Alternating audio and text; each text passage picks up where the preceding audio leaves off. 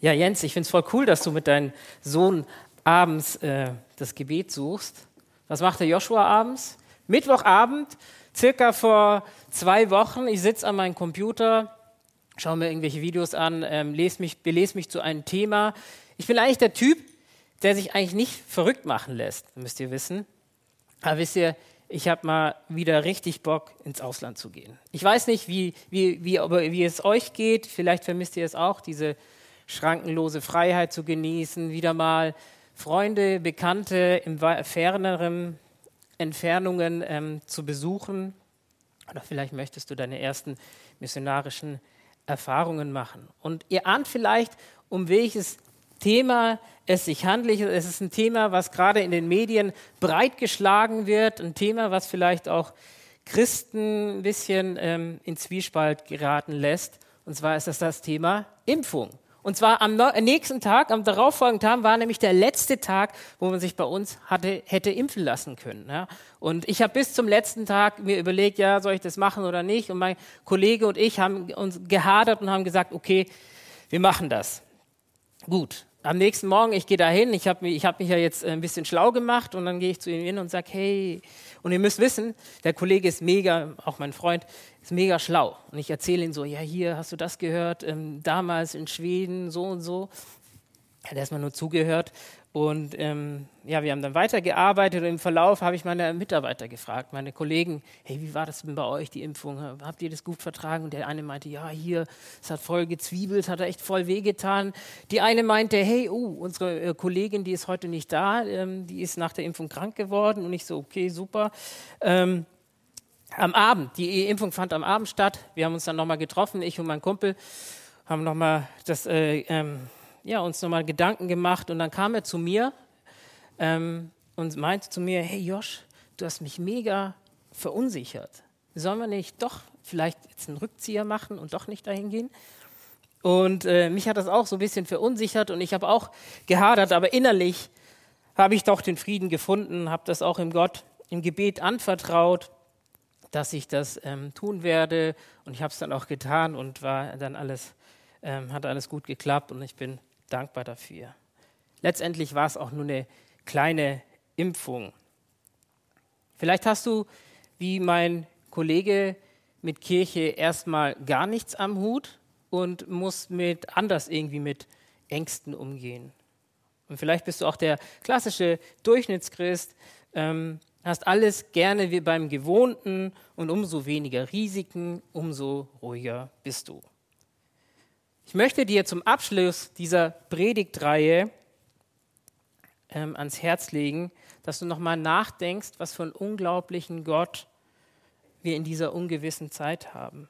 In einer Zeit, wo so viele Veränderungen stattfinden, dass wir da einen beständigen Gott haben. Und es gibt viele Dinge in unserem Leben, die dieses Gottesbild zum Wanken bringen können. Wir haben letztes Mal gehört oder die letzten Male gehört von Unsicherheit, von Umwegen, von Unzufriedenheit und letzte Woche von Ungeduld. Und noch etwas, was unseren geistlichen Leben auf dem Weg mit einem unglaublichen Gott ein Hindernis sein kann, ist eben die Angst. Angst ist eines der stärksten emotionalen Gefühle, die ein Mensch wie gelähmt machen kann. Ein Zustand, wo du denkst, du bist völlig ausgeliefert. Und zu allem Überfluss ist unser Körper so eng mit dem Nervensystem ähm, verbunden, dass er nicht unterscheiden kann, ob wir, weiß nicht, für einen Tiger weglaufen oder morgen ein Bewerbungsgespräch haben und unser Herz fängt an zu pochen und wir fangen an zu schwitzen und so weiter. Ängste können Teil unseres Lebens sein. Und auch die Deutschen haben Angst. Ja, ähm, Versicherungen beschäftigen sich mit Angst und da gab es eine Studie, eine, Stat eine Statistik vom letzten Jahr. Was, wo, worüber haben denn die Deutschen Angst oder worüber machen sie sich Sorgen? Das sind Dinge wie Pflegefall im Alter, Pandemien erst im unteren Bereich, aber ähm, Schadstoffe in, in den Nahrungsmitteln, die Flüchtlingspolitik, ein großes Thema, wirtschaftliche Situation, Steuern auch immer bei den Deutschen sehr beliebt. Und in den Top 2, ich habe die erstmal weggelassen, sind steigende Lebenserhaltungskosten und tatsächlich die gefährliche Trump-Politik. Das, äh, Thema hat sich ja wahrscheinlich erledigt. Ähm, Nachbeben gab es ja, aber das ist ja jetzt nicht mehr der Fall. Bedrohungen können nicht nur auch gesellschaftliche oder weltpolitische Dinge sein, sondern können alle Dinge sein, die außerhalb der Haustüre eben passieren. Es kann ein möglicher Jobwechsel sein, ähm, eine neue Stadt, neue Menschen, eine unbekannte Zukunft vielleicht. Und vielleicht leben dich diese Dinge in deinem Leben Fortschritte zu machen. Vielleicht wünschst du auch mehr ähm, von Gottes Segnungen zu profitieren. Ja, dass der Fokus auf die Versprechen, die im Neuen Testament liegen, ähm, ja, gerichtet werden. Aber genau in diesem neuen Teil der Bibel wird uns die Geschichte Israel als warnendes, äh, genau, die Geschichte Israel in der Wüste als warnendes Beispiel für uns gläubige Christen erwähnt. Ja, bist du ein Mitläufer? Kennst du überhaupt Gott gar nicht? Oder bist du ein Mitstreiter? Auch mal bereit, ein Risiko einzugehen. Ja, interessant ist, dass die ähm, die Juden die Torah ähm, in den ersten Wörtern bzw. Versen einteilen. Ähm, das geht los mit den Anfängen, dann kommt die Erlösungsgeschichte eben im zweiten Buch Mose, wo wir uns tatsächlich viel ähm, auseinandergesetzt haben. Dann innerhalb eines Monats zeigt Gott, dass es möglich ist, als berufene Gemeinschaft mit Gott zu haben, im dritten Buch Mose. Und dann springen wir jetzt nun ins vierte Buch Mose, wo Gott uns diesen Wandel vorstellt wie ist es möglich, dass ein ähm, erwähltes Volk mit Gott zusammenlebt? Ähm, Und ähm, wie soll ein erwähltes Volk in der Wüste, so heißt das Buch, in der Wüste, Wildnis, in der Welt leben? Oder auf uns übertragen, wie lebst du in einer ungewissen Zeit in ungewisse Lebensumstände? Abraham war damals eins der Pioniere, der seine Komfortzone verlassen hat und ist dorthin gegangen, wo Gott ihn bestimmt hat. Und nun steht das Volk Israel kurz davor. Sie stehen ein paar hunderte Kilometer ähm, vor den Grenzen, um endlich ins gelobte Land zu ziehen, mit all seinen Segnungen, mit all seinen Reichtümern und Sicherheit, endlich dort anzukommen und sesshaft zu werden.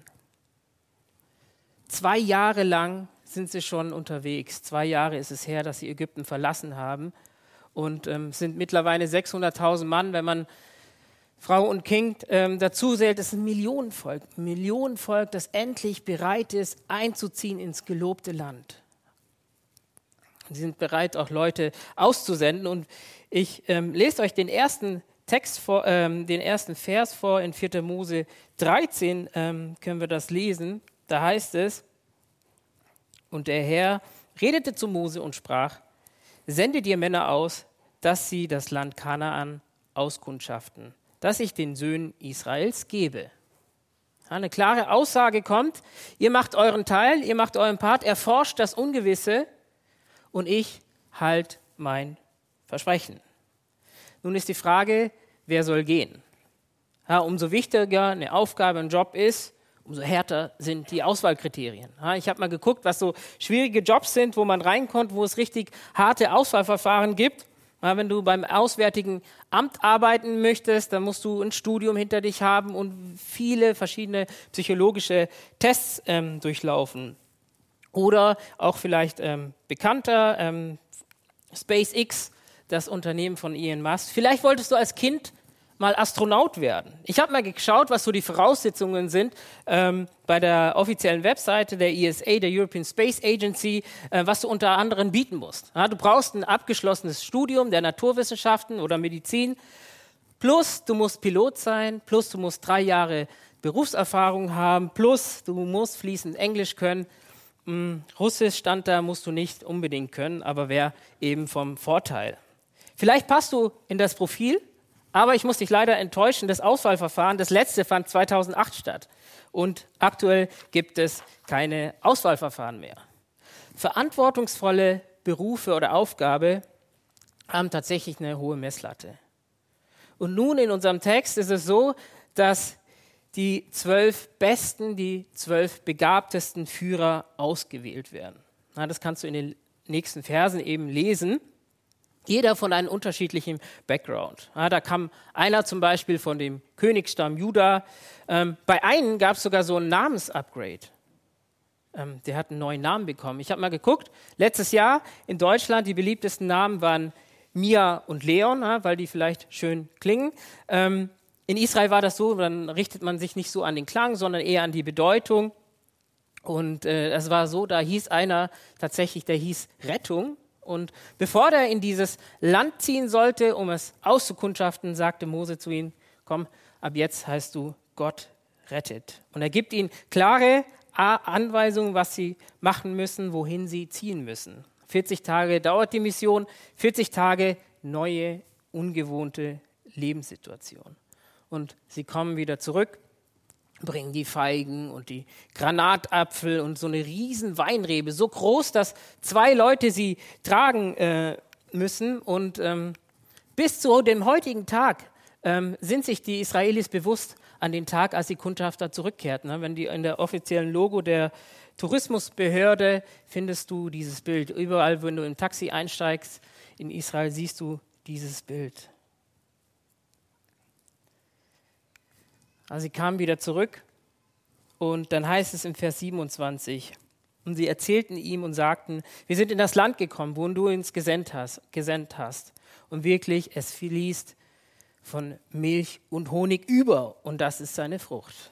Ja, für die Feinschmecker unter uns, ähm, nur als kleines Detail, ähm, im Talmud steht, dass eben dieser ähm, Honig eben dieser ähm, Dattelhonig ist, wer, welcher auch im Nahen Osten eben bekannt ist. Dann heißt es im Vers 28, allerdings ist das Volk stark, das in dem Land wohnt, und die Städte sind befestigt und sehr groß. Und auch die Söhne Enaks, wir wohnen ähm, in Hebron, haben wir dort gesehen. Amalek wohnt im Lande des Südens und die Hethiter und die Jebusiter, das zukünftige Jerusalem, wo die ähm, da sesshaft sind, und die Amoriter wohnen auf dem Gebirge und die Kanaaniter wohnen am Meer und am Ufer des Jordans. Seht ihr, die Hürden, die sind mega groß für Israel. Und aus natürlicher Erfahrung richten sie ihren Blick auf das Erlebte, ja, auf die negativen Eindrücke, auf die möglichen Gefahren und das löst Angst in ihnen aus. Es gibt viele Studien dazu. Wenn du einmal das Negative in deiner Entscheidungsfindung aufgenommen hast, dann lässt sie sich auch durch positive Dinge nicht mehr nehmen. Und die Psychologie sagt tatsächlich, dass man sich eben auf das Positive eben konzentrieren soll. Schauen wir mal, was der nächste Bibelvers sagt. Und zwar in Vers 30. Und Kaleb. Ja, von diesen zwei, zwölf Kundschafter ist es jetzt Kaleb, der aufsteht, der gegen die Masse ähm, aufsteht und Folgendes sagt. Und Kaleb beschwichtigte das Volk gegenüber Mose und sagte, lasst uns hinaufziehen und es in Besitz nehmen, denn wir werden es gewiss bezwingen.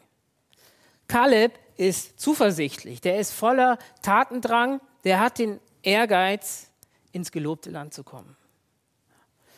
Ein hoffnungsvoller Ausdruck trotz negativen Eindruck. Und wie regieren die zehn anderen Führer?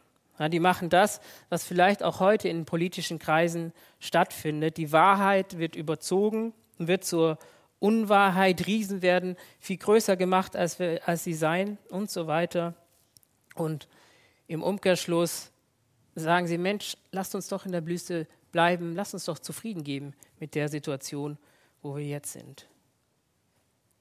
Ja, und ähm, letztendlich geht es nicht gegen das Volk, oder, sondern sie rebellieren gegen Gott. Und das Volk lässt sich verrückt machen. Das sehen wir in den nächsten Versen in Kapitel 14. Da heißt es, da erhob die ganze Gemeinde ihre Stimme und schrie, und das Volk weinte in jener Nacht. Und alle Söhne Israels murrten gegen Mose, gegen Aaron und die ganze Gemeinde und sagten zu ihnen, wären wir doch in Land Ägypten gestorben oder wären wir doch in dieser Wüste gestorben. Wozu bringt uns der Herr in dieses Land? Damit wir durchs Schwert fallen und unsere Frauen und, und unsere kleinen Kinder zur Beute werden? Wäre es nicht besser für uns, nach Ägypten zurückzukehren?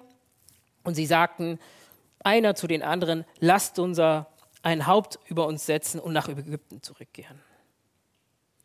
Angst, Frustration, Undankbarkeit. Auch hier, es ging primär nicht gegen Mose, sondern das Volk rebellierte gegen Gott. Wisst ihr, das ist einfach zu lachen oder Lieder zu singen, wenn man gerade durchs Rote Meer gezogen ist, wenn man gerade nach einer langen Hungerszeit wieder endlich was zu essen hat, endlich wieder sogar Fleisch essen kann. Aber warum lässt Gott diese Wüstenzeit zu, die auch noch bevorsteht? Warum lässt er zu, dass du gerade in einer schwierigen Zeit bist? Auf letzteres habe ich tatsächlich keine Antwort, aber in 5. Mose 8, Vers 2 wird das folgende, folgendermaßen ausgelegt. Da heißt es, du sollst an den ganzen Weg denken, den der Herr, dein Gott, dich diese 40 Jahre in der Wüste, das steht Ihnen noch vor, wandern hat lassen, um dich zu demütigen, um dich auf die Probe zu stellen, um zu erkennen, was in deinem Herzen ist, ob du seine Gebote halten würdest oder nicht. In schwierigen Zeiten kommt das zum Vorschein, was dir wirklich wichtig ist. Ja, ob du ein Mitläufer bist oder ein Mitstreiter. Ist es wie bei diesen Statistik, ist es ein genügendes Einkommen in den Krisenzeiten, Sicherheit in der Familie oder sind es sogar Charakterschwächen, die in Zeiten des Lockdowns oder der Quarantäne immer größer werden? Gott möchte, dass wir Demut lernen. Äh, in Römer 8, Vers 24 wissen wir, da heißt es, wir wissen aber, dass denen, die Gott lieben, alle Dinge zum Besten dienen. Denen, die nach seinem Vorsatz berufen sind. Das Volk Israel, das hat versagt. Aber jetzt wollen wir uns mal ähm, anschauen, was die zwei demütigen Kundschafter sagen. Da heißt es in Vers 6, und Josua. Ja, jetzt auf einmal ist Josua auch dabei. Ähm, vorher noch ein bisschen ruhig, aber jetzt zusammen mit Kaleb und Josua, der Sohn Nuns, und Kaleb, der Sohn Jefunes, von denen, die das Land ausgekundschaftet haben, zerrissen ihre Kleider und sagten zu der ganzen Gemeinde der Söhne Israels, das Land, das wir durchzogen haben, um es auszukundschaften, das Land ist sehr, sehr gut. Wenn der Herr gefallen hat an uns, so wird er uns dieses Land bringen, in dieses Land bringen und es uns geben. Ein Land, das von Milch und Honig überfließt. Nur empört euch nicht gegen Gott und fürchtet doch nicht das Volk des Landes, denn unser Brot werden sie sein. Ihr Schutz ist von ihnen gewichen und der Herr ist mit uns. Fürchtet sie nicht. Josua und Kaleb schauen nicht auf die große Herausforderung, sondern schauen auf den großen Gott. Auch wenn die Herausforderung groß ist, auch wenn ich nicht weiß, ähm, wie ich aus dieser Situation rauskomme, darf ich auf Gott vertrauen, dass er gefallen hat an uns und du kannst mutige Schritte ins Ungewisse gehen. Du musst dir mal vorstellen, sogar die wilden, ähm, okkulten kanaanitischen Völker hatten indirekten Schutz von Gott. Aber nun ist dieser Schutz gewichen. Wisst ihr, Gott hält die Zeitgeschichte in seiner Hand. Und alle Dinge, die jetzt auch aktuell passieren, geschehen nicht ohne sein Wissen. Er hat die ganze Zeit einen Plan für sein Volk, um das verheißene Land zu bringen. Und er wird auch diesen Plan erfüllen. Er ist souverän, allmächtig und er wird zu seinen Verheißungen stehen. Und nun fragst du dich, wie schaffe ich, diesen ersten Schritt zu machen? Diesen ersten Schritt aus dem Hamsterrad raus, raus aus der Einsamkeit, raus aus meinem vielleicht mangelnden Gottvertrauen. Dann lade ich dich ein, diesen unglaublichen Gott kennenzulernen. Nicht nur heute am Sonntag, sondern ähm, Tag für Tag neu, Woche für Woche, Jahr für Jahr.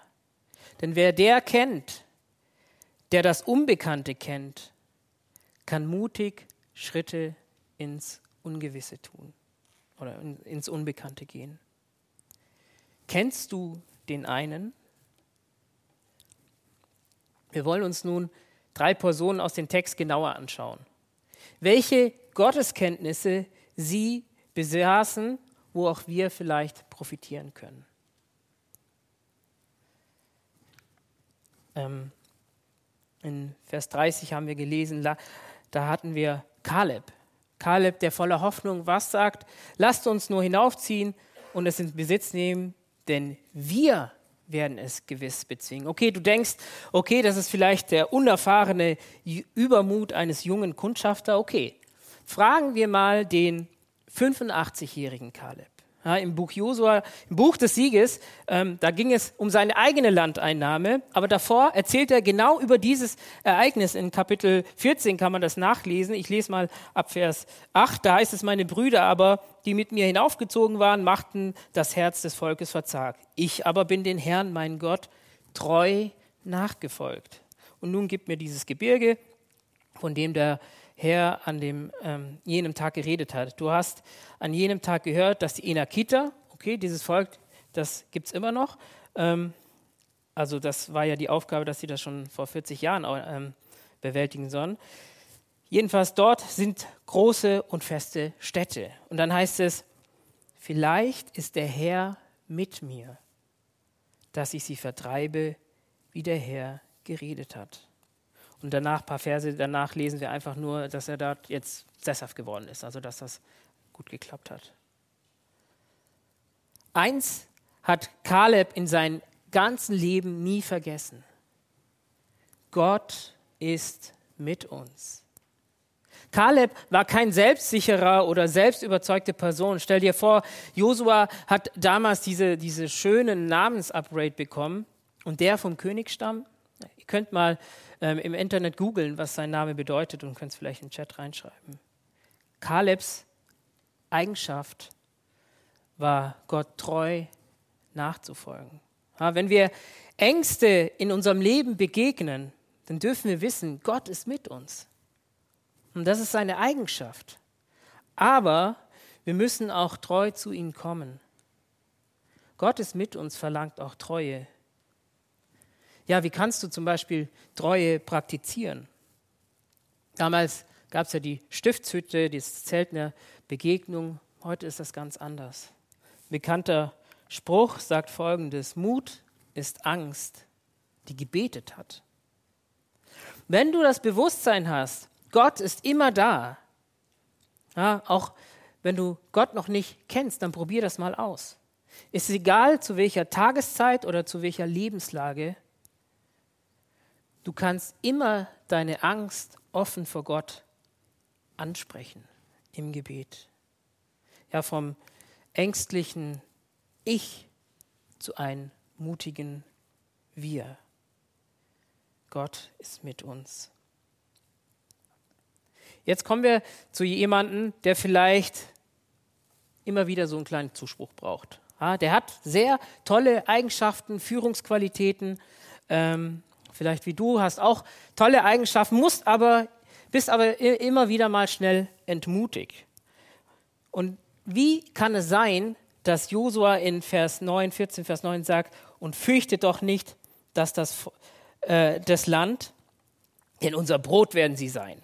Ja, das klingt ja schon, als, als ob er voll Zuversicht platzt. Wir lesen nicht im Text, warum er diese Aussage tätigt. Aber ich denke, es gibt ein Ereignis, was ihn zu das gemacht hat, was er jetzt gerade ist. Und ähm, das lesen wir in 2. Mose 17. Da heißt es im Vers 14, und der Herr sprach zu Mose, schreibe dies zum Gedächtnis in ein Buch und präge es, nicht Mose, nicht mir oder dir, und präge es Josua ein. Was war dieses wichtige Ereignis, was Josua bis zu diesem Tag ähm, begleitet hat. Manch einer kennt das, das war die Situation, ein Kampf wieder, und zwar ging es gegen die Amalekiter und ähm, Josua war mitten im Gefecht und oben auf dem Berg stand Mose, um die Verbindung zu Gott aufrechterhalten. Und das war diese weirde Situation, wenn er die Arme hochhielt, dann haben sie gesiegt und wenn er sie runter ähm, dann waren sie am Verlieren. Das hat Josua live miterlebt. Was Josua damals gelehrt hat, ob, egal ob du am Siegen bist oder am Verlieren bist oder in einer Situation wo es, wo es dir gerade gut oder schlecht geht, du musst in konstanter Abhängigkeit zu Gott bleiben. Denn Gott ist ein Gott der sich nach kontinuierlicher Gemeinschaft, Abhängigkeit sehnt. Wie damals als, als kleiner Embryo, egal in welchem Stadium du warst, was du, was für Hindernisse durch, du durchlaufen hast. Du warst komplett abhängig von deiner Mutter. Abhängigkeit zu Gott schafft Geborgenheit und Sicherheit, aber Abhängigkeit schafft auch Mut.